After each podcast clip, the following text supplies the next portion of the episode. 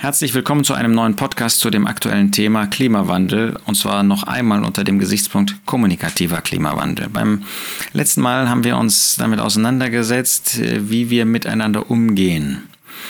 Dabei dürfen wir natürlich nicht übersehen, aber ich wollte das bewusst nicht in denselben Podcast hineinpacken, ähm, dass wir zur Wahrheit stehen müssen und dass die Wahrheit uns manchmal natürlich auch äh, keinen Spielraum lässt. Ähm, die Frage der Haltung zueinander, was ich dem anderen unterstelle oder was ich positiv annehme, ist ein ganz wesentlicher Punkt und äh, darf uns immer anleiten, muss uns immer anleiten.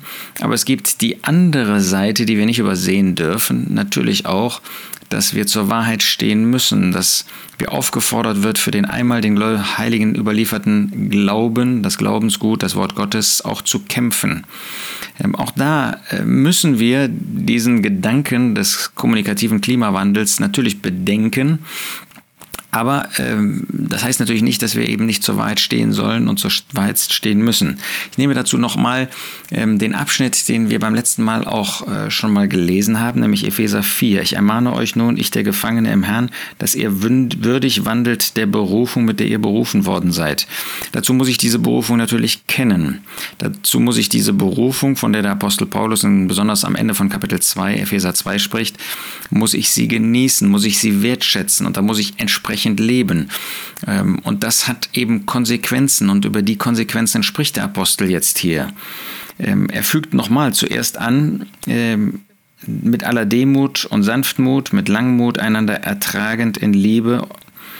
Das heißt, wir sollen auch, wenn es um die Wahrheit geht, und gerade wenn es um die Wahrheit geht, ist es nicht egal, wie wir sie verteidigen, wie wir sie leben, wie wir sie ausleben, wie wir sie verwirklichen, sondern es kommt auch da ganz entscheidend darauf an, in was für einer Haltung, in was für einem Geist, in was für einer Gesinnung wir das tun. Aber dann bleibt natürlich bestehen, euch befleißigend die Einheit des Geistes zu bewahren in dem Band des Friedens. Das heißt, ähm, wir kommen nicht vorbei an dem Punkt, dass wir ähm, bei aller Liebe zueinander auch Klarheit in unser Leben hineinbringen müssen, auch in unsere Worte. Aber diese klaren Worte müssen eben aus einem Herzen der Liebe gesprochen werden.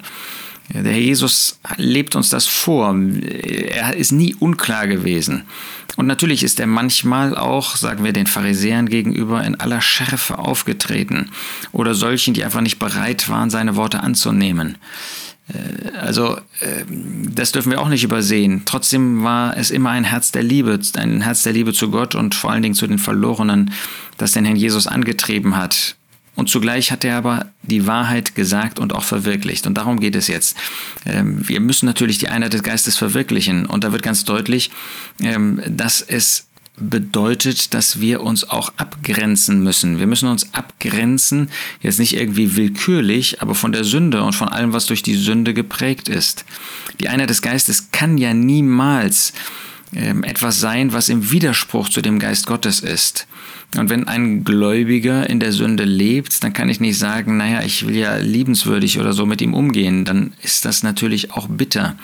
Wenn jemand die Einheit, wie Gottes Wort sie zeigt, wenn er sie ablehnt, wenn er äh, bewusst ist, was Gottes Wort sagt, wenn er sich dessen bewusst ist, aber eben sagt, ich möchte aber, sagen wir mal, in einer ähm, unabhängigen Gemeinde ähm, leben, da fühle ich mich wohl, da ist das, was ich mir vorstelle, das kann ich da verwirklichen, dann können wir nicht sagen, das ist egal. Auch dann müssen wir in Liebe äh, miteinander umgehen. Auch dann müssen wir äh, versuchen, erstens jemanden zu gewinnen und zweitens äh, ihm nicht immer ähm, und schon gar nicht sofort unterstellen, auf was für eine Art und Weise er ähm, Gottes Wort liest.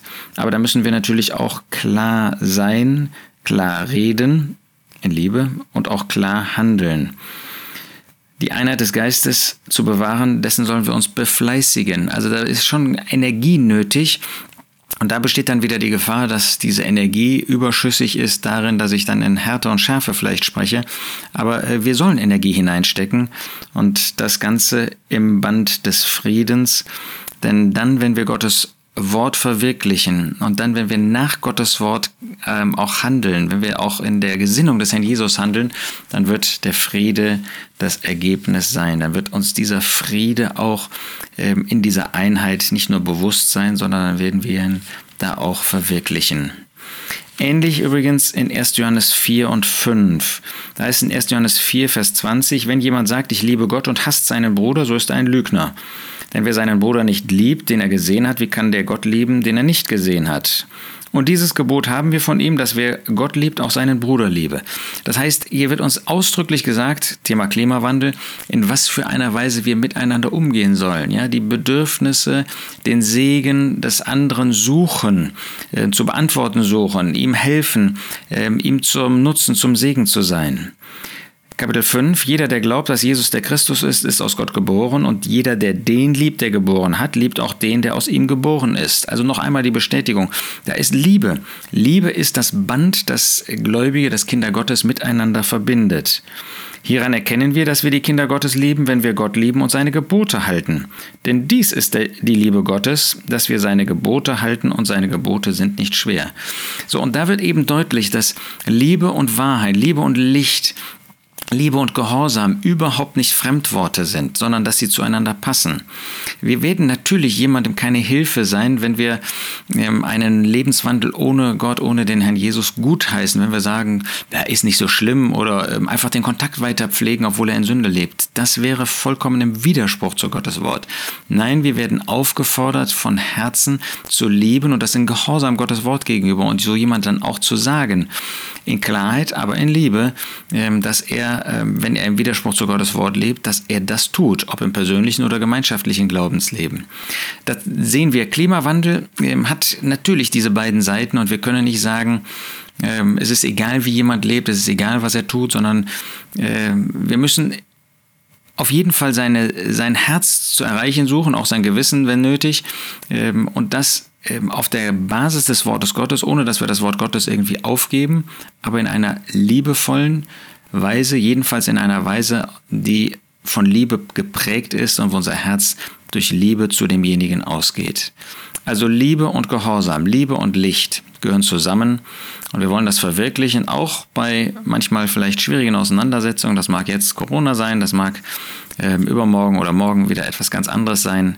Lasst uns beide Seiten beachten und nicht das eine 50 und das andere 50 Prozent, sondern beides soll 100 Prozent in Übereinstimmung mit Gottes Wort sein und unser Leben antreiben. Gott wird uns dabei helfen, wenn wir ihn um Hilfe bitten.